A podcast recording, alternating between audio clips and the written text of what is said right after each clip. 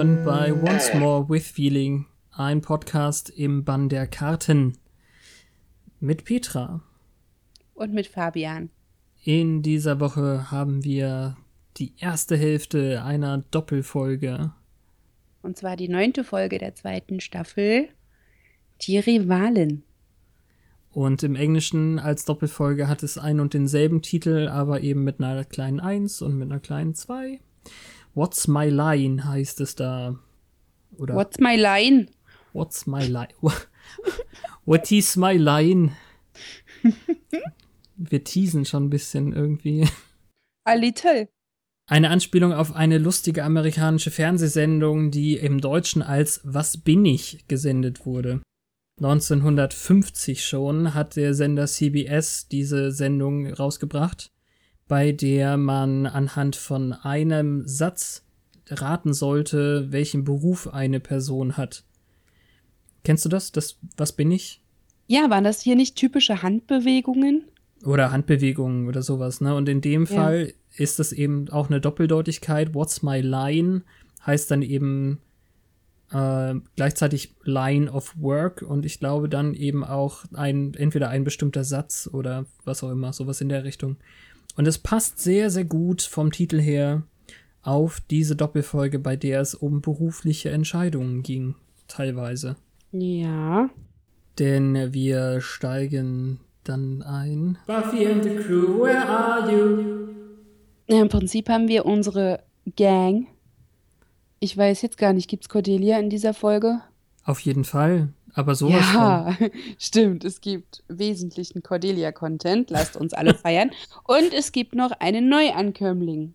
Wobei wir nicht so ganz erwähnen müssen, wer das jetzt ist. Das ist ja spannend eigentlich. Ja, Man, ja das wird alles suggeriert, dass ähm, Neuankömmling Nummer eins ich denke, also wenn wir über die gleiche Person sprechen, dann wird ja noch so getan, als wäre die Person Teil von dem, dem Bündnis der Bösen. Mhm. Also sagen wir mal so, der Titel lässt zumindest vermuten, der deutsche Titel, ja. ähm, womit wir es zu tun haben. Außerdem hätten wir noch Angel in dieser Folge. Mhm. Wesentlich. Und wir ja. treffen einen seltsamen Bartender, der Willy heißt. Scheinbar kennt Angel den schon länger, könnte ein Kontakt sein oder jemand, der ihm sein Futter besorgt. Irgendwie ja. sowas. Futter, Infos. Auf jeden Fall ein bisschen zwielichtig, der Junge. Absolut. Aber what's the diff? The sitch or not the sitch? In dieser Folge ist es so, dass Spike einen, ein Bündnis von Bösewichten, das Bündnis von Taraka auf Buffy ansetzt, weil er irgendwie nicht so ganz Herr der Lage wird und diese blöde Jägerin hält ihn ja immer davon ab, sich um seine Drusilla zu kümmern. Ja, ich finde, ein ziemlich lamer Move eigentlich. Ich krieg die Drecksarbeit nicht hin, also versuche ich es auf dem leichten Weg. Ich frage mich auch, wo er Kohle her hat oder was auch immer das Bündnis haben möchte, dieser Order of Taraka. Weil das Interessante an denen ist ja, dass die alle verschiedenen Spezies vereinen. Das stimmt. Also ist schon, schon eine witzige Sache. Das ist ja nicht gesagt, dass die alle Geld wollen. Weil nicht jeder Dämon kann mit Geld überhaupt was anfangen. Kommen wir später zu. Gibt ein gutes Beispiel für keine Ahnung, was er dann als Gegenwert noch äh, aufbietet. Ja, also es gibt dann nächste Woche auf jeden Fall noch ein riesen blödes, dickes Plotloch. Das, ähm, naja, macht's mir ein bisschen madig. Entschuldigung. Lass uns dazu später kommen. Das war gerade voll unabsichtlich. Das war total gut. Sollen wir einfach mal anfangen? Ja, natürlich. Ähm, wir zoomen hinein in unseren altbekannten Schulkorridor und an der Decke hängt ein Plakat. Mit Pentagrammen. Nein, das sind Sterne, Petra. ich weiß. Aber kein Kind malt so hässliche Sterne, die aussehen wie ein in einem Strich gemaltes Pentagramm. Ich glaube, die Amis schon. Also, das hat einen gewissen Oldschool-Touch auf jeden Fall, aber ach, wer weiß. Auf jeden Fall äh, ist irgendwie Karrierewoche eine, wie hieß es, Career Fair? Career Week. Ja. ja, Career Fair. Und die beginnt morgen, steht da. Und heute steigen wir damit ein, dass sie alle einen Test machen muss. Der ist irgendwie genormt und Sender regt sich darüber auf, dass seine, also dass die Antworten ihm nicht gefallen. Und insgesamt, also die Stimmung ist ein bisschen gedämpft.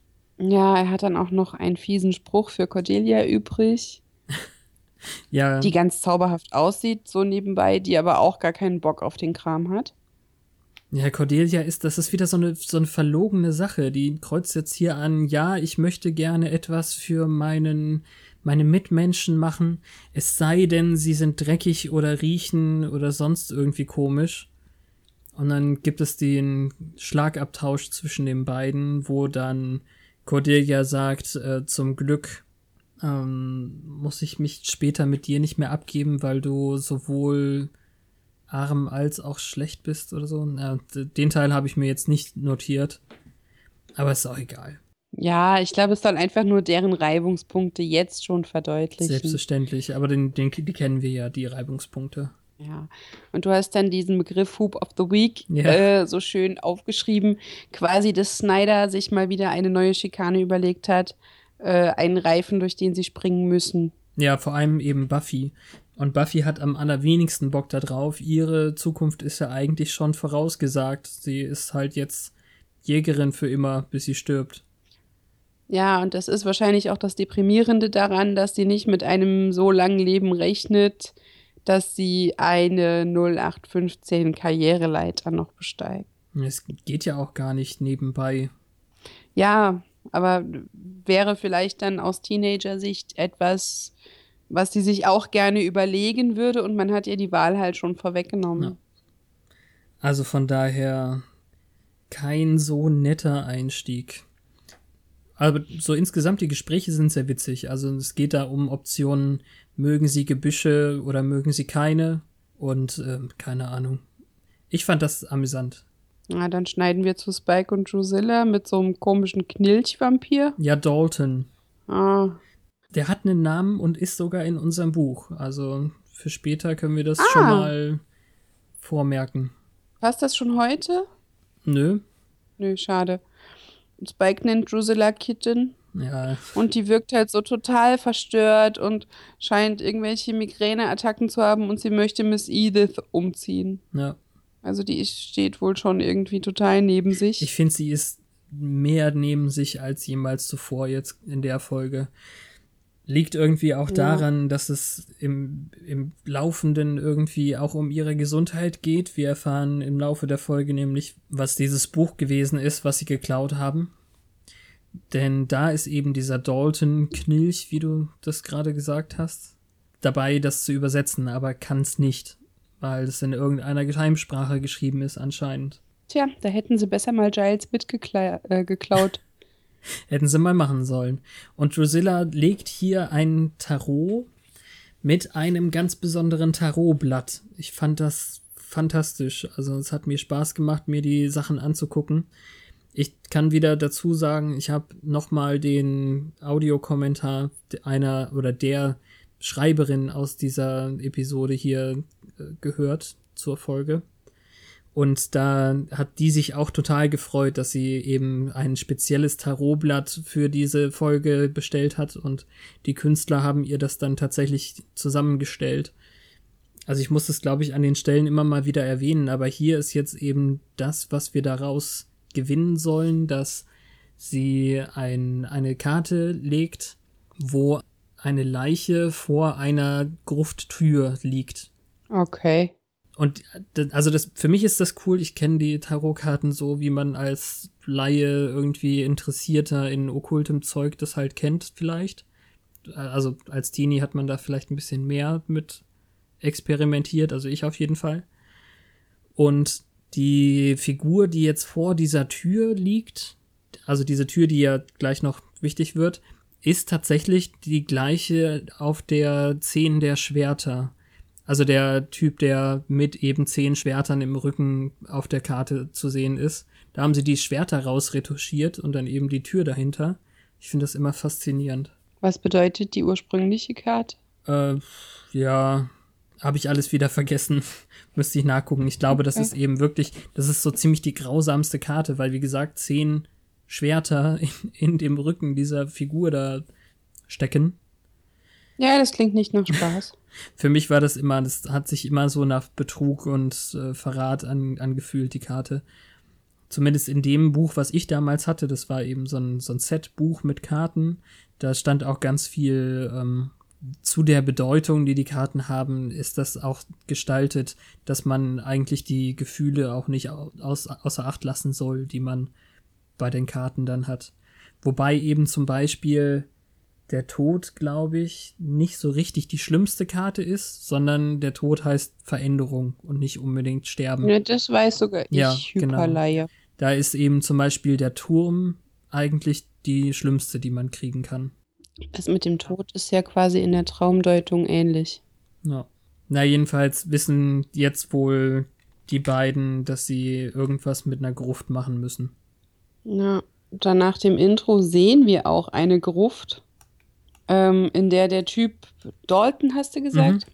irgendwie abhängt, aber abhängt. Äh, Buffy, ja, der, der hämmert da auf irgendwas rum und Buffy sieht ihn, aber die geht nicht rein. Ja, das fand ich auch das seltsam. Weiß ich noch, das hat mich total gewundert. Die schlendert dann so zurück und als er rauskommt, will sie sich ihm zwar widmen, aber dann wird sie von hinten angegriffen. Den Vampir killt sie dann und dann ist unser kleiner Schlaubi-Vampir weg. Schlaubi-Vampir ist fantastisch. Gefällt mir ja. sehr gut. Ja, der ist ähm, nicht doof gewesen. Also warum sie da so zögert, wer weiß. Sie hätte ihn auch eigentlich drinnen kalt machen können. Ja. Hat vielleicht mit dem Dreh zu tun gehabt, weil das Innenleben dieser Gruft eine, ein Studio war und außen war dann eben was anderes. Ach so, du meinst, die konnte nicht einfach reingehen. Mhm. Naja, jedenfalls krabbelt sie dann unverrichteter Dinge zurück in ihr äh, Kinderzimmer, wollte ich fast sagen. ja, ist es in ja ihr Quatsch, Zimmer und quasi. Ja, dann findet sie ihren Something, Something. Na, ihren Bow natürlich. Mein Boyfriend sagen. Ähm, mit einem Plüschschweinchen im Arm. Ja. Und das ist eigentlich ganz nett, weil sie fragt, ob er ihn besuchen wollte oder irgendwie sowas. Ob er nur gucken wollte, wie es ihm geht. Ich habe den Namen nicht äh, von dem Schwein aufgeschrieben. Borgal oder das weiß ich nicht mehr. Wahrscheinlich heißt es Bacon. Nein. Schweine heißen immer Bacon. Das ist nicht wahr. Manche Schweine heißen auch Spiderschwein. Spiderschwein. Dieses aber nicht. Nein. Ähm, naja. Äh, sie sagt halt, er kommt immer nur mit schlechten Nachrichten, was denn jetzt los wäre, aber er wollte nur nach ihr sehen oder so. Mhm. Und dann kommt auch so dieses Identitätsding raus. Sie hat eine schlechte Woche und das liegt wohl daran, dass dieses Career Day Ding sie deprimiert. Aber dann war da so ein ganz komischer Schnitt, wo sie irgendwie kurz im Türrahmen stand und dann wieder mit ihm auf dem Bett sitzt. Das habe ich nicht ganz begriffen. Okay, das habe ich nicht wahrgenommen. Tut mir leid. Mhm. Kann sein, dass sie da irgendwas verkehrt geschnitten haben. Ich habe dann mehr darauf geachtet, was sie gesprochen haben in allen drei Malen irgendwie. Sie sagt ihm nämlich, er müsste nicht leise sein, weil ihre Mutter gerade in LA ist, woraufhin er eben fragt, warum sie denn dann durchs Fenster eingestiegen ist. Und dann muss sie sagen, ja, Gewohnheit. Ja. Das alles nur deswegen, weil die Schreiber diesen Witz unbedingt machen wollten, dass sie ihn erschreckt beim Anschleichen. Ja, ist jetzt auch nur so mäßig witzig, ja. aber. Klar, meine nur. Und da kommt auch schon der frühe Title Drop eigentlich, als sie eben über diesen Career Day spricht, mit dem, ähm, dass sie das eben mit dieser Fernsehsendung vergleicht. Im Deutschen haben sie es übersetzt mit Wie sieht meine Zukunft aus? Spielen oder keine Ahnung. Hm, schlecht. Ja, also die, die originale Anspielung, vor allem weil wir ja ein Wer bin ich in, im deutschen Fernsehen hatten, ist dann nicht geglückt. Aber ich glaube zu. Ist auch nicht zielgruppenkonform. Hier nicht, ne? Nicht also, so ganz. Dass, dass das die gleichen geguckt haben in Deutschland wie Buffy, glaube ich nicht.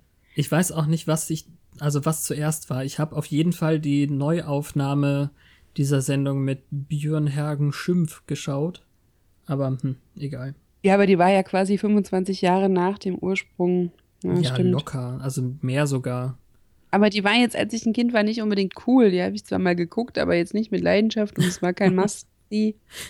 Naja. Die machen ganz viele irgendwie so uralt Anspielungen. Ja. Na, passiert. Jedenfalls wendet er sich dann irgendwann ihrem Kinderbild zu, wo sie auf der Eisbahn steht. Und weil sie so rum, ich will nicht sagen rumjammert, das klingt so verächtlich, aber weil es sie mitzunehmen scheint, dass sie kein normaler Teenager ist, machen sie halt ein Teenager-eskes Date aus auf der Schlittschuhbahn. Ja, ist total süß. Ja. Sie erzählt ihm irgendwie, dass sie eben früher die eine Eisläuferin total toll fand und die das sind so Anspielungen, die hat man dann zu Recht ins Deutsche nicht übersetzt. Also den Namen dieser Eisläuferin, den sie toll fand, habe ich auch mhm. nicht so verstanden. Macht aber nichts. Aber es ist doch nett, dass er sagt, ja, da und da ist eine Eisbahn, die hat dienstags zu. Das heißt, wir erfahren hier tatsächlich auch, welchen, welcher Wochentag gerade ist. Also heute ist Montag gewesen. Mhm. Morgen ist dann Dienstag. Okay. Ich finde das ja, ich finde es immer witzig dann in den Serien, wenn die sowas einbauen einfach. Wobei ich jetzt nicht denke, dass das irgendwelche Auswirkungen hat. Nö, natürlich nicht. Also mittwochs geht die Welt unter oder so, nee. Äh, naja. Auf jeden Fall ist es dann so, dass Willow und nee, Xander und Cordelia stehen yeah. an einer Tafel und schauen sich diese Zettel an, so ähnlich wie bei den Cheerleader-Tryouts, wer denn jetzt welchen Beruf kriegen sollte nach diesem Test es ist total shameful, finde ich. Du kannst doch nicht all den ganzen Scheiß über persönliche Angaben äh, an eine Pinnwand hängen, sodass jeder nach jedem gucken kann. Das ist so Public Shaming. Ich kann es nicht mhm. leiden. Das ist aber, glaube ich, dieses Highschool-Ding. Das, da muss das man durch als Ami-Kind, glaube ich. Das ist nicht in Ordnung. Hm. Ja, genau, dann, ähm, du hast gesagt, Sender wird Gefängniswärter und bei Cordelia war es irgendwie Motivat Motivational Speaker. Das habe ich überhaupt nicht mitgekriegt, echt? Ja, er sagt, wofür, haha, und verarscht sie noch irgendwie. Und dann blättert sie nach seinem Namen, lacht sich kaputt und geht weg. Ah, okay. Und dann schneiden wir auf Sander, Willow und Buffy. Ja, die besprechen das. Also, ja, Sander, Gefängniswärter, und die machen einen ein ähm, Witz darf, darüber, dass er, ich glaube, also es ist eine Sportanspielung, glaube ich, wieder Points Guard oder so und nicht Prison Guard. Im Deutschen ist es netter, da machen sie es dann zu Zoowärter. Das ist auch nett. Oh. Zoowärter könntest du werden. Ja, aber was sollte denn Willow werden? Wenn Buffy ja, Polizistin sein sollte? Haha, da gibt's Donuts. Ähm. Ja, Willow ist nicht auf der Liste. Das irritiert sie auch, aber irgendwie Sender sagt, sie war nicht drauf. Und dann, eigentlich ist der Witz ganz gut dann, weil sie nämlich meint, aber ich habe doch alles abgegeben und ich habe sogar den Nummer 2 Bleistift benutzt und was auch immer. Und Sender sagt dann, naja, dann hast du den Test vielleicht bestanden. Und sie meint dann, haha, du Dummi, das ist keiner, den man bestehen oder nicht bestehen kann. Mhm. Fand ich auch gut. Das mit dem Nummer 2 Bleistift war sehr süß. Ja, den habe ich gerade in der Eingangsszene schon weggelassen. Das fand ich irgendwie nämlich da auch cool, dass Buffy meinte, äh, spitze Holzobjekte und wedelt so mit dem Bleistift. Fand ich auch sehr gut. Hm. Sind die kleinen Dinge. Ja. Oh, ich wünsche, es wäre mehr hängen geblieben dieses Mal. Ich fand es schön, als, also habe ich mir aufgeschrieben, Giles hat sich Türme von Büchern irgendwie mhm ähm, in der Bibliothek gestapelt und die sehen alle aus wie ähm, kurz vorm Sturz. Mhm. Und der hält es dann noch so halbherzig. Anstatt zwei draus zu machen, zieht er ihn einfach wieder hoch. Und die sind alle so hoch, dass sie ihm über den Kopf ragen. Das sieht total albern aus, aber irgendwie auch super bildungsaffin. Ja, die, also die Sache ist, dass Buffy da ist, um den Turm vom Sturz, Stürzen zu hindern. Das war jetzt so die, die Eingangspointe für die Szene. Und äh, an sich hat die Schreiberin gesagt, sie sind alle schon so ein bisschen gelangweilt von der Bibliothek irgendwann und versuchen halt mit sowas, mit ähm, Büchertürmen, dann die Szene interessant zu gestalten, dass es irgendwie immer ein bisschen anders aussieht. Ja, dadurch, dass die dann nur zwischen den Türmen durcheinander ansehen. Und äh, er läuft noch so hin und her und ist dann ja. manchmal gar nicht zu sehen und so. Es Jedenfalls, wirkt wie Burgzinnen oder so. Ja, und er scheint halt nicht zu finden, was er sucht. Wahrscheinlich möchte er mit dem Inhalt dieser Bücher den des gestohlenen Buchs ersetzen oder herausfinden, warum die ausgerechnet da hinterher waren. Ja, das ist auf jeden Fall eine Riesensache in dieser Folge, ja. Ich weiß nicht, ob er schon da dabei ist, kann durchaus sein. Sie streiten sich auf jeden Fall, Buffy und Giles. Und zwar, ich glaube eben wirklich über diese Sache, dass sie angepisst ist, dass sie alles machen muss und er sie nicht so lobt oder so, wie sie gerne hätte. Das hatten wir ja schon mal. Mhm. Ich weiß nicht, ob es ihr um Lob geht. Es ist mehr so dieses, dass er wertschätzt, was sie aufgibt oder so. Hm. Auf jeden Fall habe ich mir notiert, in den Untertiteln gab es, also es gab eine Stelle, ich weiß leider nicht mehr mit welcher Formulierung, aber Buffy sagt irgendwas mit, ich, ja, ich glaube, Color me impressed, sagt sie. Also, ähm, ich bin beeindruckt im Groben, aber es ist halt das, was ich sagen wollte, das Witzige ist, dass sie das Color in den Untertiteln dann mit OU geschrieben haben. Das so ist als, britisch. Genau, so als würde sie ihn in den Untertiteln noch ein bisschen nachmachen, fand ich. Nein. Vielleicht liegt es aber auch daran, dass wir eine europäische DVD-Version haben. Kann sein. Ja. Fand, ja, ich mag's anders lieber. Ja, verstehe ich. Jedenfalls scheint Dalton erfolgreich gewesen zu sein bei seinem Ablenkungsmanöver, denn Drusilla streichelt ein Kreuz. Naja, sie hat auf jeden Fall die Hand drüber und sagt, ähm, es würde viel Macht von ihm ausgehen oder irgendwie sowas in der Richtung. Es brummt mit Macht oder keine Ahnung. Frag mich, ob die Fingernägel von Vampiren wachsen. Ich weiß es nicht. Ich weiß nur, dass Spikes Nägel auf jeden Fall schwarz angemalt sind. Ja, sie hat schwarze Nägel mit weißen Spitzen. Das ist sehr beeindruckend. Es gibt, ach, äh, ja, äh, das ist, glaube ich, die, die, der Streit zwischen Buffy und Giles. Auf jeden Fall wird es da auch erwähnt, dass sie meint, solange ihre Haare und Fingernägel noch wachsen, wird sie wohl Jägerin bleiben müssen oder so ähnlich. Hm. Das ist jetzt so ein bisschen apropos da, dazu. Jetzt musst du den Faden zu der Szene, wo wir eigentlich schon waren, zurückfinden. Da waren wieder Tarotkarten. ähm, irgendwas mit drei und dem Orden der Taraka. Mhm. Ja, also sie hacken eben jetzt zu diesem Kreuzding auch noch den Plan eben aus, dass sie die, diesen Assassinenorden, dieses Bündnis von Taraka eben anheuern und äh, Drew hat uns jetzt eigentlich mit den Tarotkarten schon gezeigt, wer das dann im Einzelnen wäre. Da ist irgendwie ein einäugiger Teufel, ein Tausendfüßler vor was auch immer und, und dann ein, ein Jaguar. Kätzchen. Ja, Kätzchen. Sieht voll niedlich also, aus auf der Karte. Findest du? Ja, ist ganz ist klein halt so und rundlich und gefleckt, ja, aber. Also der Busch auf jeden Fall gehört zu irgendeiner Karte der Münzen, glaube ich. Ich bin jetzt auch nicht mehr so richtig sicher.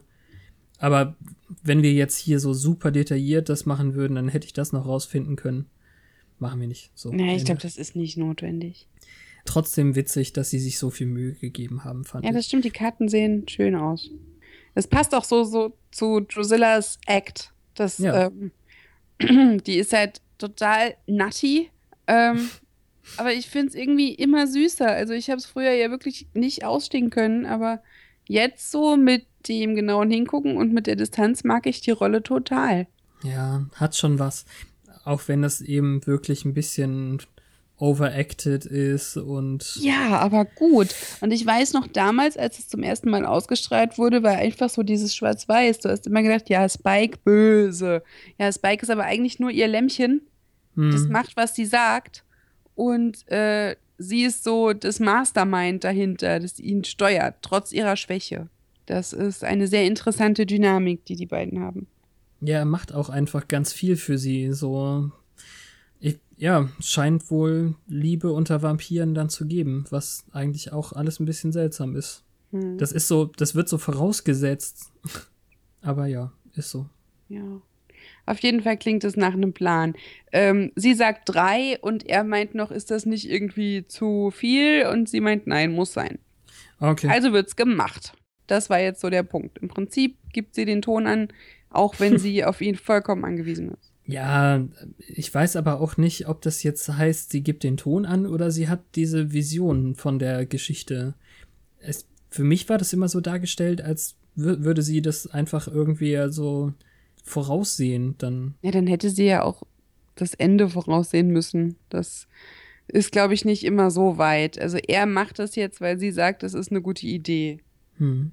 Ja, Und komisch. im Prinzip hat sie ja auch vollkommen recht, ähm, was Buffy angeht der Erfahrung halber ist es ja nicht mit Kanonen auf Spatzen schießen, sondern notwendig.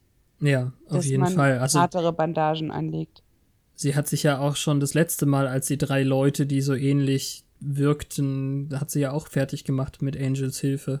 Denn ja. hat ja der Meister schon diese drei Leute losgeschickt und da war auch einer so einäugig wie der Typ, der dann bald ankommt. Aber naja.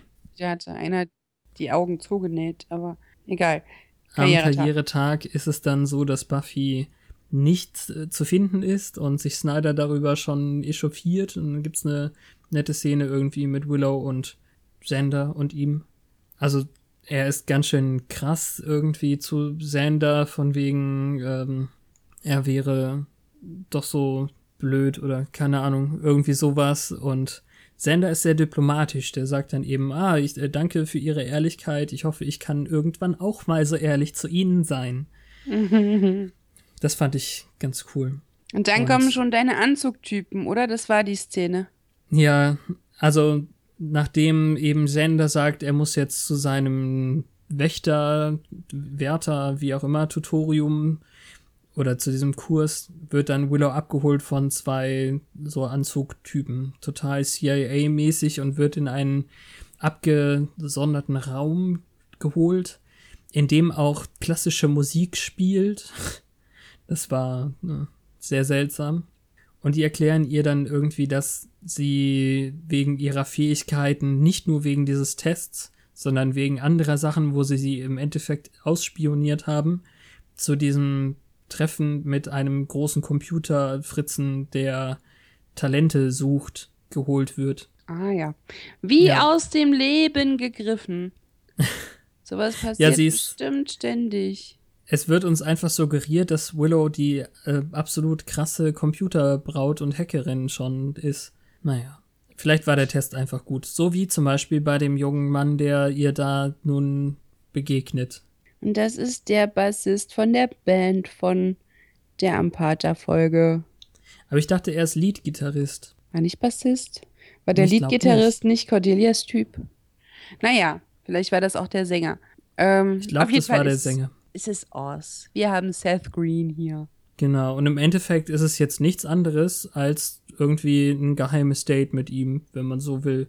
Also der Software-Typ ist noch nicht da und die sind erstmal alleine, oder? Ja, der, der Satz war irgendwie seltsam. Der Software-Typ wäre noch nicht angekommen, weil es Nebel über der Stadt gibt und er nicht landen kann. Das ist, ähm, ich habe in einem anderen Podcast, da nennen die das immer Chick in the Bucket. Also das ist etwas, was angesprochen wird, aber nie zu, so, so richtig fruchtet dann für die Folge. Okay. Also das, in, in dem Fall kommt das aus dem Film ähm, Wild Wild West mit Will Smith. Da mhm. gibt es irgendwo eine, eine junge Frau oder so, die oben in einem Wasserturm irgendwo steckt. Und dann wird die nie wieder angesprochen. Und das ist das Chick in the Bucket. Ah ja. Ja, naja. Wenn man irgend sowas. Was? Jetzt werde ich hungrig. Ein Bucket of Chicken? Ja. Ich habe, glaube ich, noch nie bei KFC gegessen, aber trotzdem klingt es gerade lecker für mich. Naja, la, lass uns Sowas zu hätte Buffy ich auch gern. Und, lass uns zu Buffy und Giles springen. Die laufen über den Friedhof, aber bei Tag. Dann sieht es noch ein bisschen mehr so aus wie das, was es eigentlich ist, wie ein Parkplatz. Und Giles hält sich so komisch die Brust, als hätte er Seitenstichen oder Atemnot. Ja, ich und glaube. seine Krawatte ist rot mit weißen Pünktchen drauf. Und das ist total albern und es passt überhaupt nicht zu ihm. Findest du? Ja. Na gut. Da Und ich habe mir noch aufgeschrieben, uh, don't call me immature, I'm a teen, I have to get mature oder so.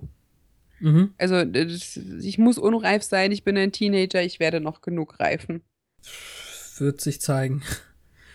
Und dann finden sie eben diese Gruft wieder. Buffy hat übrigens auch eine Taschenlampe dabei, obwohl sie ja ihren Kapaltunnel irgendwie.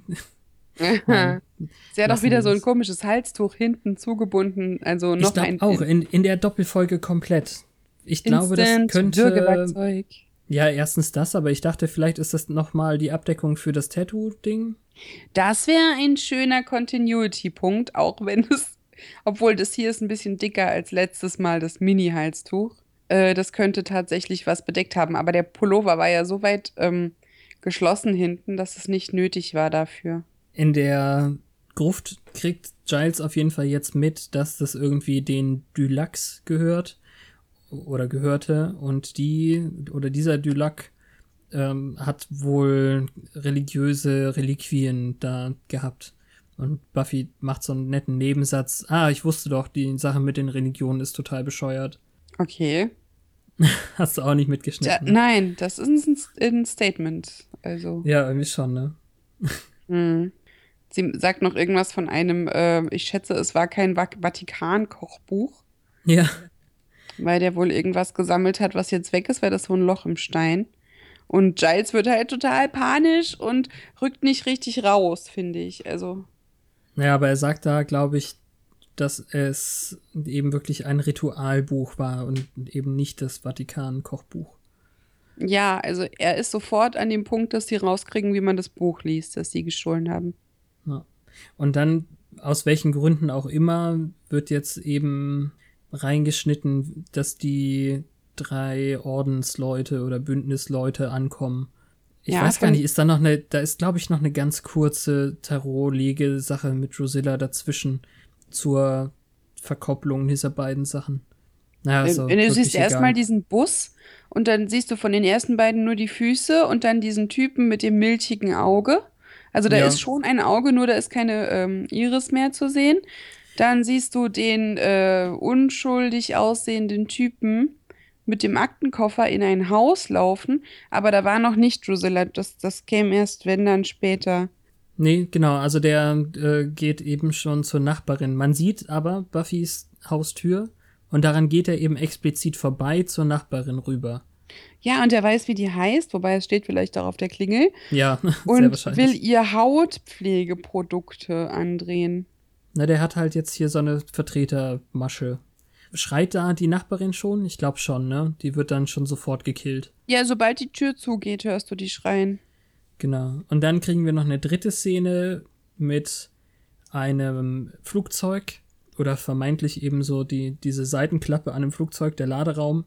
Und der Flughafenmitarbeiter sagt dann eben, hey, äh, Sie dürfen hier nicht sein. Und dann kriegt er, glaube ich, eine drauf und dann kommt eine dunkelhäutige, schwarzhaarige Frau dann aus dem Flugzeug raus. Ähm, ja, ja, rote Hose, knappes Oberteil und hier redet sie noch nicht leider. Aber die vermöbelt den halt erstmal. Ja. Ja, also das, das denkt man jetzt sofort, na, das werden jetzt wohl diese drei Leute sein. Also einäugig, irgendwie wurmig, das kriegt man ja noch nicht so direkt mit und dann eben was Jaguarartiges. Zumindest ja, ging es so mir beim ersten Mal so.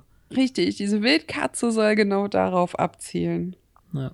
Ja, und dann, dann haben wir die übliche Erklärzeit in der Bibliothek, wo Giles dann allgemein erklärt, ähm, was es damit eben auf sich hat. Da mit dem Dulac-Kreuz. Äh, also mit dem, mit dem Dulac-Kreuz, genau. Der ist Philosoph und Mathematiker gewesen oder so ähnlich und hat deswegen seine Aufzeichnungen immer verschlüsselt und die einzigen Schlüssel sind diese Kreuze, von denen alle äh, kaputt gemacht wurden, zerstört wurden, bis auf das eine, was mit ihm begraben wurde. Buffy nennt es noch irgendwie Decoder-Ring.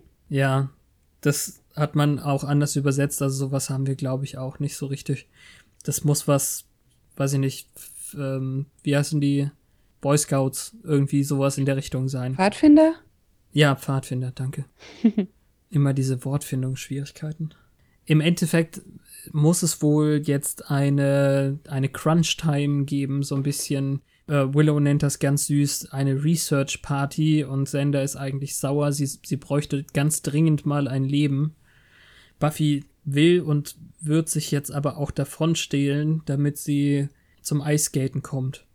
Ja, man muss Prioritäten setzen. Sie hat aber anscheinend bei solchen Sachen auch nie richtig geholfen. Sender sagt irgendwie, sie hat immer nur die Snacks geholt. Weiß ich nicht. Nee, das klingt eher so, als wäre sie dringend notwendig, damit jemand die Snacks holt, weil er ja nicht will, dass sie Angel datet. ja. Ich weiß nicht. Also ist halt so. Und dann ja. haben wir haben wir dann eben unsere Ice-Skating-Montage. Ja, Tanja Chevchenko-Moves inklusive Halstuch. Mhm. Diesmal ein anderes aber völlig ohne Stunt-Double. Das ist wieder so eine Sache, wo Schauspieler etwas können und dann muss es auch in der Serie verbaut werden. Ja, das ist nicht blöd. Das sieht ja auch sehr elegant aus. Ja. Wenn jetzt die, diese fiese Musik irgendwie nicht wäre, sehr pathetisch irgendwie. An die erinnere ich mich gar nicht. Ich weiß nur, der Einäugige lugt durch die Tür mhm. und dann fällt sie auf die Fresse. Ja, aus welchen Gründen auch immer. Im Drehbuch steht, dass sie irgendwie eine zu waghalsige Pirouette versucht und dabei fällt. Und hier sieht es so aus, als wollte sie das so und knallt da gegen die Bande. Ja, sie musste halt an der Bande landen, damit der Einäugige sie von hinten über die Bande heben kann. Ja, das ist auch der einzige Grund. Mit Angel Boyfriend einen Showdown liefert der hier auch wieder sehr blass aussieht. Und die gibt es ihm dann mit der Kufe. Die schneidet, also sie hält sich an einem Netz fest mit Anlauf und schneidet ihm mit der Kufe des Schlittschuhs ähm, die Kehle durch. Und das ist mein größter Albtraum, sowas. Ich finde das super gruselig. Menschen, denen man Körperteile abfährt und so. Okay. Nee, das heißt, nee. du gehst in nächster Zeit nicht Schlittschuh laufen. Nee, da bin ich eh nicht für gebaut, aber. Äh, Außerdem ist ja gerade Sommer. Ja, abgesehen davon. Nee, ich, ich habe äh, ein Defizit in meinem Knie. Da fehlt ein Band. Das wäre, glaube ich, dumm. Oh, okay. Ja. ja. Wie schade. ja, es würde auch nicht so aussehen wie bei ihr. Ähm, jedenfalls ist der Typ damit aus dem Weg. Und in dem Moment sieht man, wie Drusilla die Tarotkarte umdreht. Die kann es halt irgendwie spüren. Sie sagt so einen Satz zu Spike wie, er geht gerade unter uns durch oder so ähnlich. Mhm. Also eigentlich sollen die ihnen nur Zeit verschaffen, damit sie dieses Manuskript Dingsbums entschlüsseln können. Ja, kommt irgendwie einem so vor, ja. Ja, das sagen die auch. Ach so. Okay. Äh, in der Szene sagt er, dass sie nur noch ein bisschen Zeit brauchen und das ist im Prinzip der Zweck. Also er geht nicht mal davon aus, dass die ähm, das schaffen würden, nur die beschäftigen sie halt lange genug, damit sie sich nicht irgendwie dazwischen werfen kann. Hm. Dann schneiden wir zu einer pseudoromantischen Szene auf der Eisbahn. Vampirgesicht Angel einen ähm, dicken Schnitt an der Augenbraue hat. Hm. Das einzige Blut in dieser Szene übrigens. Also auch wenn man diesem Einäugigen, der übrigens Octarius heißt, wird mhm. überhaupt nicht einmal erwähnt. Ähm, der müsste ja auch bluten wie ein Schwein und die äh, Schreiberin wollte das auch gerne, dass das im Endeffekt so eine Dualität ist zwischen Blut und Eis und voll szenisch, aber natürlich wurde das gekürzt fürs Fernsehen. Ah, Vorabendserie. Mhm. Jedenfalls kommen wir da zu einer sehr pseudoromantischen Aktion, wo sie sagt, sie habe, er schämt sich ein bisschen oder erzieht sich, dass sie ihn so sieht, mit dem Vampirgesicht halt. Findest du das pseudoromantisch? Nein, das, also sie hat schon tolle Mimik drauf, muss ich sagen. Das ist. Ja, er kann gerade nicht. Ja, das, das kommt sehr aufrichtig rüber. Und sie sagt, es ist ja nicht mal aufgefallen. Und dann küssen sie sich und dann wartet man ja eigentlich, dass es sich wieder äh, weich zeichnet, so wie das bei Spike auch war, als er Drusilla hat hm. reinkommen sehen. Aber es passiert gar nicht, weil ähm, die Dame aus dem Flugzeug beobachtet sie nämlich, was auch wieder den Verdacht naheliegt, dass sie die Raubkatze auf der Tarotkarte ist. Hm. Ähm, und die muss natürlich sehen, dass das Mädel hier mit einem Vampir rumknutscht. Ja. Und wenn komisch. er sich sofort wieder verändern würde, wäre das ja nicht der Fall. Ah, ja, ah, verstehe. Mhm. Ähm, ja, ich hatte jetzt einfach gedacht, er ist noch ein bisschen zu aufgeregt oder so. Es hat wohl dramaturgische Gründe. Wenn das nicht so ganz leicht abzuschalten ist, keine Ahnung. Ja, ja dann, dann verstehe ich das. Ja. Also wir nehmen von der Szene mit, dass die beiden echt schon sehr verliebt sind und dass Buffy dem Einäugigen den Ring abgezogen hat. Mit dem Ring gehen sie dann zu Giles, der dann eben wirklich ihnen auch erklären kann, dass das eben zu diesem Bündnis von Taraka gehört und kann dann eben die Witze, die Sander reißt, gar nicht mehr ertragen, weil die Situation wohl schon ernst ist dadurch. Ja, das sind doch keine so guten Witze. Irgendwas mit Bowling-Liga. Ja. Und das, das ist halt stimmt. ein Mörderbündnis, das zurückgeht auf König Salomon. Ja, das ist eine ganze Ecke. Und er erklärt dann eben, wie hart es dann ist. Ähm, nicht jeder von denen ist menschlich, aber alle haben nichts außer dem Ziel, das Opfer dann zu jagen und zu töten. Und wenn man einen ausschaltet, dann gibt es noch den nächsten und den nächsten. Und irgendwie. Wobei das ja so nicht stimmt, hart. wie wir wissen. Also. Was wissen wir? Naja, Spike und Drew haben drei bestellt und mehr sind auch nicht unterwegs. Wer sagt das? Spike und Drew. Habe ich jetzt nicht so. Ich habe den Satz irgendwie nicht mitgeschnitten, dass, dass es ähm, nur drei sein sollen. Also ich hätte jetzt gedacht, dass wenn die drei aus dem Weg sind, theoretisch neue nachkommen könnten. Ja, so habe ich jetzt Giles an der Stelle auch verstanden, aber das widerspricht der Bestellung, die Spike aufgegeben hat im Namen von hm. Drew. Dann kommt die widerlichste Szene. Die ist schon die widerlichste? Also ich die konnte ich noch gut ertragen. Typen total abartig. Da liegen überall diese Mehlwürmer, Maden, Dinger und daraus baut sich seine Hand auf. Ja. Und das sieht wirklich abartig aus. Aber dann hat es ja die Wirkung nicht verfehlt. Ich hätte gedacht, dass vielleicht, weil es eben so 90er Jahre relativ, naja, es ist nicht so richtig computergeneriert, es ist eben noch eine klassische Tricktechnik so ein bisschen. Dass, dass das äh, die Wirkung nicht verfehlt, ist doch dann gut. Ja, aber Insekten halt. Ja. Nee, ich fand's auch nicht gut. Also man, man sieht eben eine Spur von der getöteten Nachbarin. Wobei man Marden. die nicht richtig sieht. Die ist nur angedeutet am rechten Bildrand. Und man ja. denkt sich halt, wie lange ist die jetzt schon tot? Weil überall Insekten. Ah, okay. Nee, das habe ich tatsächlich nicht so verstanden. Naja, im ersten Moment denkst du halt bei sowas schon an Leichenzersetzung und so. Da Aber war ich nicht so schnell. Hat er ja erst gemacht und dann sieht man halt, wie er so diese Hand hochhält aus diesem und dann mit dieser Hand die Teetasse äh, hält. Pfui.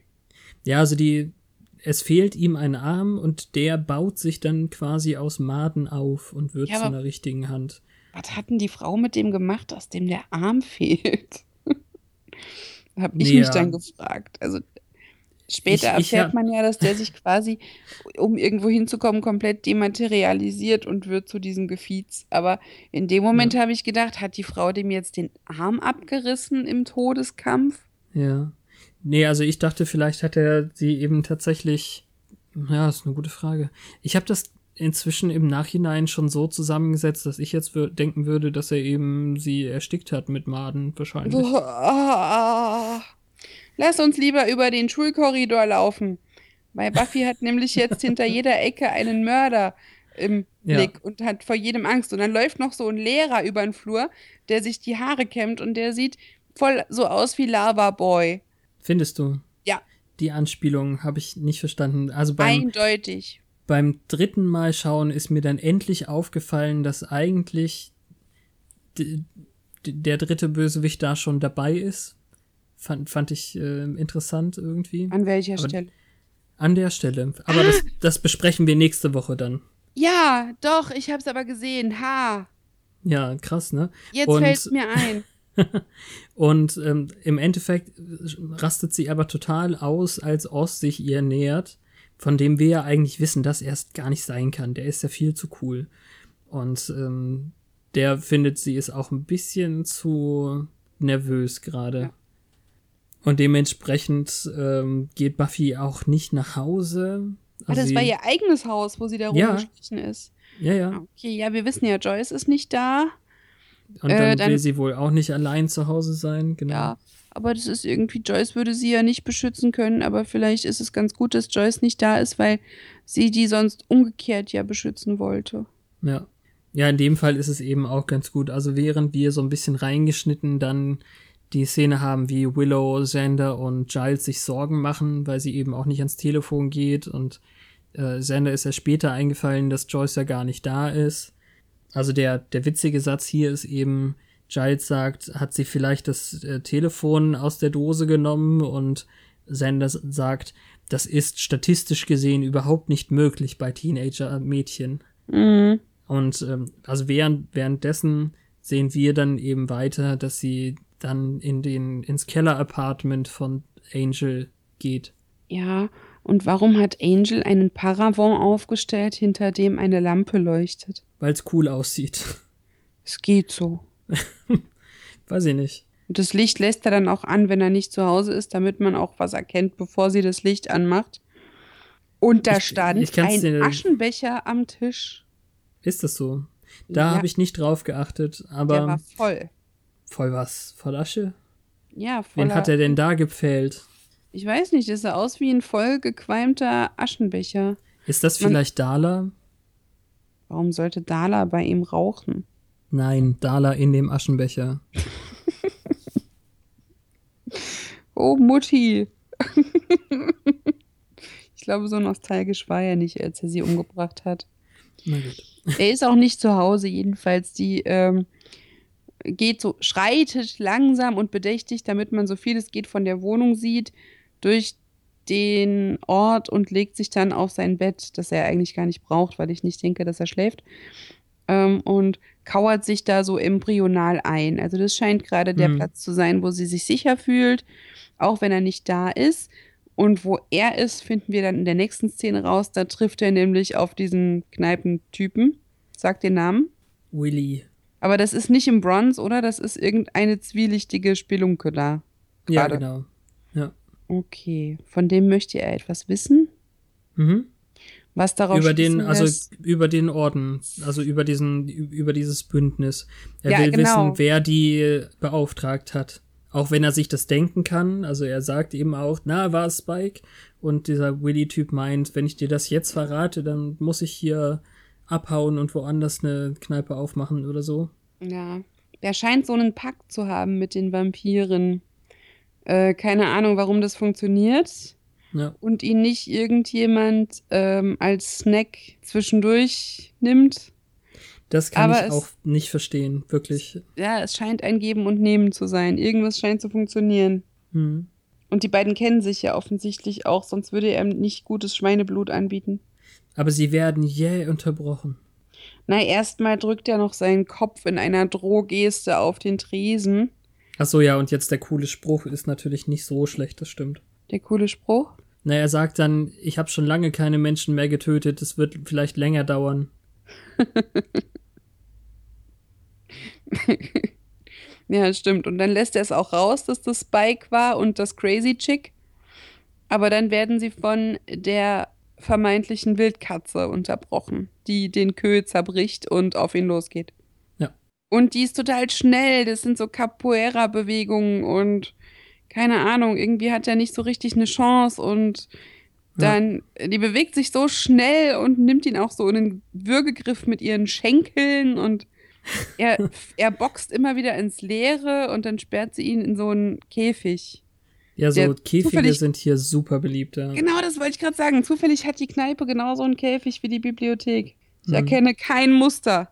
Und jetzt komme ich noch mal rüber mit, den, mit dem Wissen aus dem ähm, Schreiberkommentar. Also die, die Autorin hat dann eben erstens gesagt, sie haben da einen richtigen Akzentguru am, am Set gehabt, der ihr einen ganz speziellen jamaikanischen Akzent gegeben hat, den könnte mhm. man wohl im Endeffekt bis auf ein kleines Dorf oder sowas zurückverfolgen, theoretisch. Mhm. Aber sie kann, spricht eben sehr seltsam. I think this is funny now. Ich weiß auch gar nicht, was sie ihm eigentlich sagt. Also. Sie will wissen, wo das Mädchen ist, mit der er geknutscht hat, und er sei nicht in der Position, Drohungen auszusprechen, weil wenn sie ihn da jetzt einsperrt, geht irgendwann die Sonne auf und dann ist er hm. gewesen. Genau. Dies ist ja äh, West Window. Oder nee, ich, ich komme nicht mehr rein jetzt gerade. Aber jetzt kommen wir noch mal zu den Sachen, die so Leute wie Volker interessieren. Diese Synchronstimme ist auch nicht besser. Die haben zwar den Akzent völlig weggelassen, aber es ist eine quietschige, fürchterliche, so richtig Mädchenstimme. Mädchen. Ah, ich erinnere mich, das war diese Raven Simone, ähm, Mila Superstar. Ja, genau. Ähm, du weißt Bescheid. Ich weiß, ich erinnere mich, ja, diese eine Stimme, die es total oft gibt und die, ja, ja Mila Superstar halt. Daniela Reidis oder Reidis, weiß ich nicht ja. genau. Die hat auch für alle Super Nerds den Tachikomo in Ghost in the Shell gesprochen, zum Beispiel.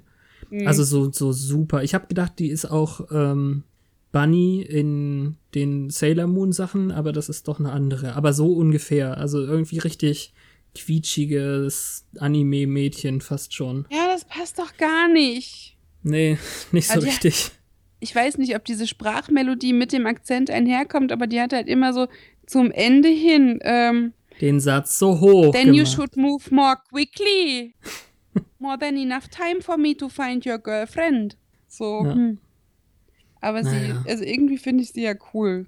Aber das I think das irritiert ein wenig. Ja, es ist hart. Es ist so ein bisschen so Cajun-Englisch. Ich weiß, ja. ich habe jetzt gerade das deutsche Wort dafür vergessen. Das Problem ist halt, es wirkt dann immer gleich so klischee-mäßig. Das ist wie wenn ja. Salma Hayek synchronisiert wird und die machen es nicht gut und weiß nicht. Nee. Nur, dass sie halt selbst jetzt so spricht, was jetzt noch ein bisschen alberner ist, wenn sie ja gar nicht tatsächlich so spricht, sondern ihr das auferlegt wurde. Hättest du es besser gefunden, wenn die Schauspielerin so gesprochen hätte? Ja, man, ich weiß ja nicht, wo die herkommt. Könnte ja sein. Hm, okay. Also ich habe ein bisschen recherchiert, die Schauspielerin ist jetzt nicht so super bekannt, hat immer so kleinere Rollen in Serien. Zum Beispiel hat sie in sechs Folgen Vampire Diaries mitgesprochen, äh, oder äh, Quatsch, also mitgespielt. Mhm. Ich habe extra Sunny gefragt, weil die das guckt, ob das irgendwie eine größere Rolle ist, aber so wichtig war sie wohl nicht. Hm, naja wir haben äh, auf jeden Fall dann nochmal Giles, der jetzt seine Research Party ein bisschen aufwecken muss. Ähm, ja, nur Willow, er, oder? Ja, naja, er sagt auf jeden Fall zu Xander, er soll doch mal bei Buffy vorbeischauen und Cordelia könnte ihn ja fahren. Da ist er auch nicht so super begeistert, Xander. Klingt so. Ja, und Willow wird aufgeweckt, genau. Die war am Keyboard eingeschlafen. Und ich finde es äh, wirklich wieder so fürchterlich süß, weil sie anscheinend aus einem Albtraum hochschreckt, wo sie Angst hat, dass sie Frösche angreifen. Hm. Das ist ganz witzig. Sie hat Froschangst, sagt sie. Nein, weckt nicht die Krötenteiche. Ich weiß nicht. ähm, auf jeden Fall ist auch irritierend. Also entweder hat Giles jetzt Angst, dass äh, Willow Mundgeruch hat nach dem Schlafen oder so. Auf jeden Fall gibt ihr einen Bonbon, so, so fast so als Belohnung, hatte ich das Gefühl. Ja, wahrscheinlich eher das. Im Endeffekt haben wir dann einfach jetzt herausgefunden, worum es geht. Also dieses Ritual, er hat eben ein Buch über das Buch gefunden anscheinend. Dieses Ritual, was in dem, in dem Dulac-Buch beschrieben wird, soll wohl Drusillas Gesundheit wiederherstellen. Das ist ganz wichtig natürlich, das zu verhindern. Sonst hat man plötzlich zwei relativ alte, böse Vampire da. Naja, die haben auch irgendwo was gefunden, dass sie wohl wirklich sehr grausam war. Äh, allerdings den, den Teil hatte ich wieder nicht dann. Ja, allerdings ist es nicht geklärt, wieso sie für tot gehalten wurde und was, äh, wie dieser eine Teil von ihr überlebt hat. Dieser eine Teil von ihr. Naja, sie ist ja halt nicht ganz sie selbst im Moment. Ja, das, das weiß ich nicht, kann ich nicht sagen. Ich Für finde, es wirkt so ein bisschen Lord Voldemort-mäßig. Ja. müsste man die Horcruxe benutzen, damit sie wieder sie selbst wird. Ja, so ein bisschen, aber wir müssen das natürlich abwarten. Ich weiß ja nicht, ob das gelingt und ob sie sich dann jetzt wirklich verändert. Für mich das ist sie halt irgendwie eine durchgeknallte Vampir-Tussi, die Spike ganz toll findet. Ja, Sowohl nur im Moment ist sie ja halt so la la la. Hm. Kleines Mädchen mit Puppen und. Äh. Ja, und traut sich höchstens an den Jungen auf dem Spielplatz ran, hm. aber hat jetzt nicht wirklich irgendwelche athletischen Fähigkeiten. Man hat sie jetzt noch nicht jemanden beißen sehen, der ihr nicht gerade auf dem Silbertablett serviert wurde, wie damals Misty. Hat sie denn überhaupt schon ein Vampirgesicht gehabt? Ich, ich glaube, glaube nämlich als nicht. die in der Elternabendfolge ähm, die ähm, das Bad Girl hingeworfen haben, da hatte sie es. Okay.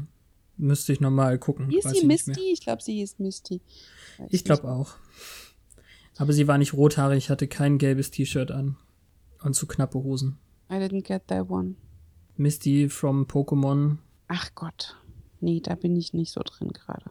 Ich dachte, wir hatten doch das Vorgespräch. Ja, ich will nur welche fangen. Ich weiß aber nicht mehr, wie die Charaktere hießen, außer Ash. Okay. Egal. Jedenfalls kommt, kommt sie jetzt zu einem Chick-Fight äh, der besonderen Art. Ähm, ich mag nee, ja solche. noch lange nicht, oder was? Ja doch, das ist die nächste Szene. Die nächste Szene ist, wie Cordelia und Sander in das Summers Haus einbrechen. Okay, die fand ich dann wahrscheinlich irrelevant, die habe ich nämlich vergessen. Hm. Erzähl. Wie es Giles ja aufgetragen hat, gehen jetzt äh, Xander und Cordelia äh, zu Buffy nach Hause.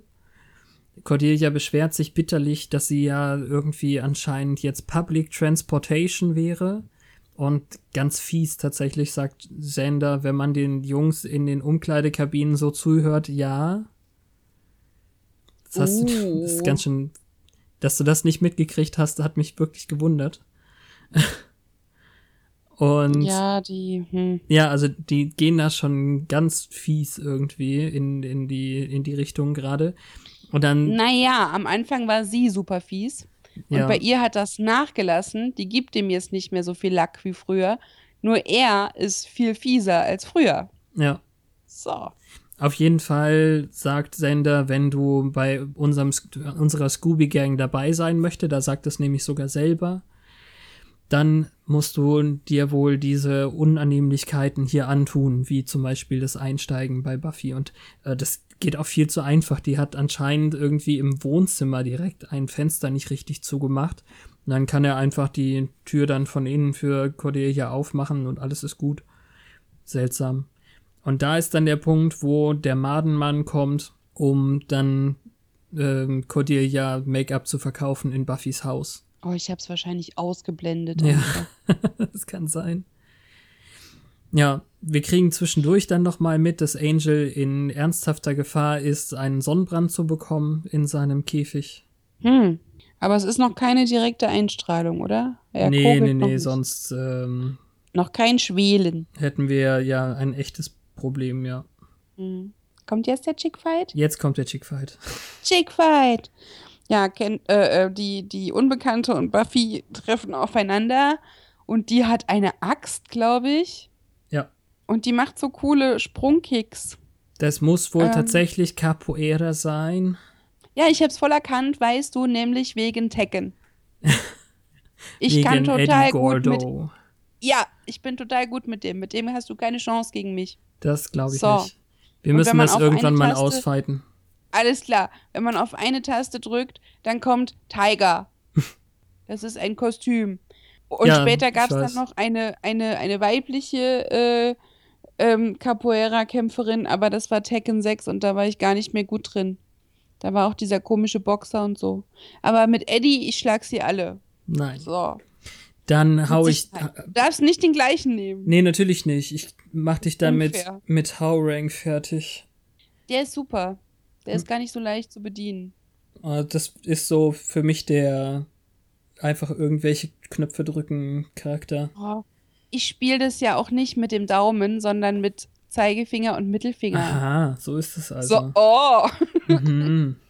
Ich mochte Tekken und ich war ein Einzelkind. Jedenfalls. ähm, Dir ist schon klar, dass das jetzt der Titel wird. okay. Nein, ich, also ich konnte mich nicht an alle Figuren, aber ich wollte dann auch immer die Stories freispielen und dann bei dem ja. Weißt du, Tekken und die Story, das kann dir nur passieren, wenn du alleine spielst. Die Arcade-Version. Ja. Jetzt kriege ich aber Lust drauf. ist nicht so, als aber hätte ich das nicht selber gemacht. Macht ja, nichts. Im Endeffekt sind wir doch jetzt eigentlich fertig. Also wir brauchen ja. jetzt noch einen Dün -dün -dün Moment, nachdem, nachdem Buffy jetzt doch die fiesen Tricks auspacken musste, nämlich das Kratzen und Haare ziehen und so. Ja. Chickfight. Chickfight. Weil sie dann eben sagt, äh, hey, Moment, Moment, lass uns doch mal darüber reden. Ähm, wer bist du eigentlich? Und dann kommt jetzt. Ich bin Kendra, der Vampire Slayer. Genau. I am Kendra, the Vampire Slayer. Na, das mit dem R übertreiben wir beide noch ein bisschen. Aber ja, die Melodie haben wir drauf. Sehr schön. dü, dü, dü. Hälfte vorbei. So ist es. Schade. Und wie es weitergeht, werdet ihr erst nächste Woche erfahren. Äh, ich würde sagen, wir halten den Nachklapp dann jetzt auch relativ kurz, ne? Weil irgendwie so ohne Showdown ist das schwierig. Ja, sollen wir gar nichts vorlesen? Aber nee, ich meine, wir können schon was vorlesen, aber jetzt so die Fangzähne, finde ich halt, lassen sich nur im Gesamten so richtig gut bewerten. Mm, okay. Ja, ein bisschen habe ich ja zwischendurch schon gesagt. Also du bist einigen Sachen auf den Leim gegangen und ich ja. bin einigen Sachen auf den Leim gegangen. Und ähm, die, die visuelle Technik ist nicht super, aber der Zeit entsprechend schon ganz gut eigentlich. Ich bin mit Sicherheit nur nicht auf die ähm, Raubkatze reingefallen, mm, weil ich einfach ja, schon wusste, wer das ist. Man hat dann ja im Fernsehen so die eine oder andere Folge mal gesehen. Auch wenn man es noch nicht so verfolgt hat, wie wir das jetzt machen. Und dann war klar, ich hatte auch eine Freundin in der Schule, die war total süchtig nach Buffy, die hat sofort alle Folgen gesehen und immer darüber geredet, dann ist der Name schon gefallen. Ah ja. Ja, Deshalb, also ich, ich wäre bestimmt drauf reingefallen, wäre ich unvoreingenommen gewesen jemals. Das muss ja dann eine super wichtige Folge gewesen sein. In so vielen taucht sie ja gar nicht auf eigentlich. Ja, so eine Doppelfolge hm. in der Mitte von der Staffel, das hat schon einen gewissen Stellenwert, finde ich. Das stimmt auch, ja. Demons of the Hellmouth. Naja, gut. Also, ähm, ein bisschen zum, zum Orden oder Zumindest können wir ja so weit wie hier Mr. Octarius irgendwie dazu Wo gehört, hast du das oder? Ding gefunden? Was denn, die 98, Seite 98? 98. Ah, okay. Ja. Die Formulierung hat Giles eben auch schon genannt. Uh, the purpose is to sow discord.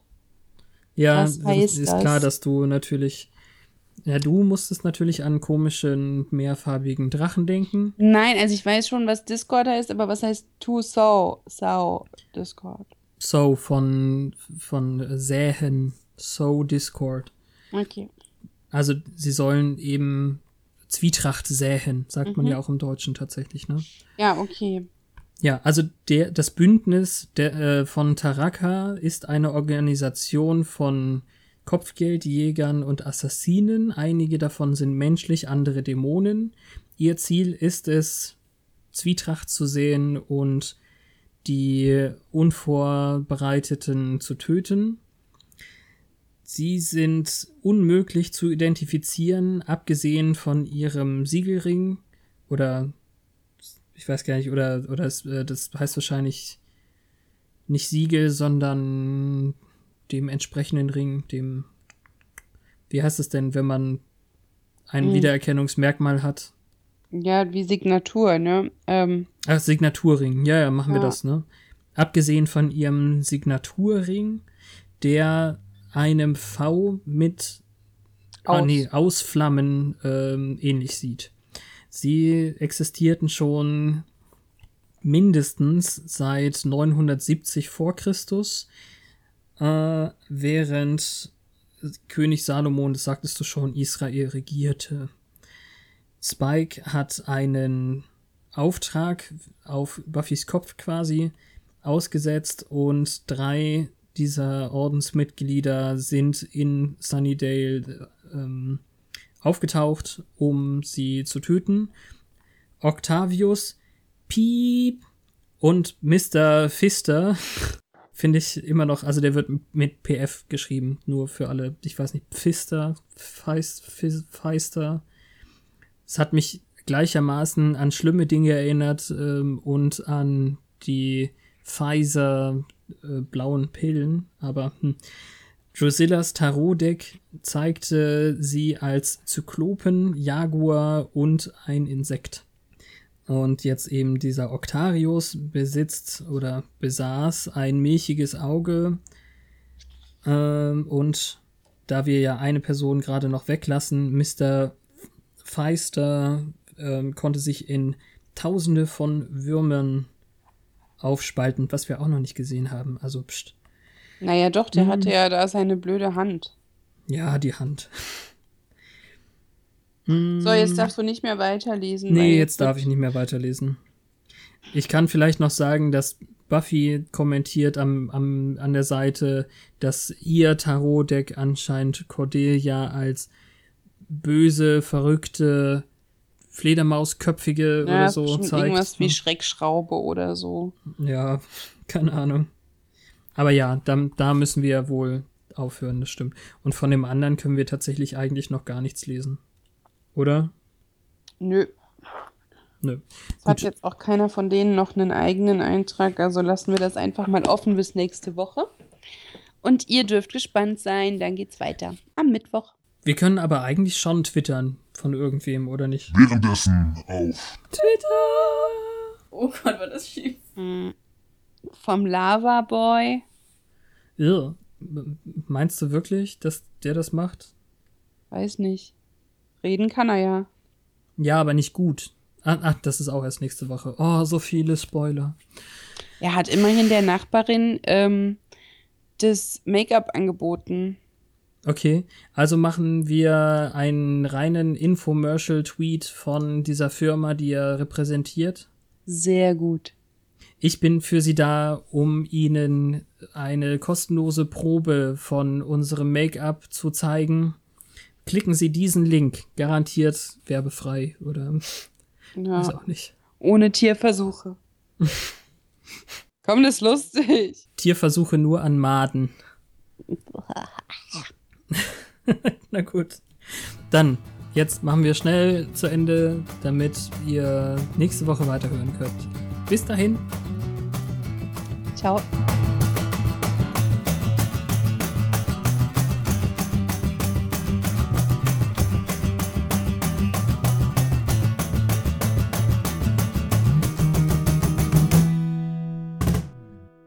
Muss ich mich wieder so hinsetzen, dass ich erstens die ähnliche Abstandssache habe, als auch nicht zu sehr rumwackle.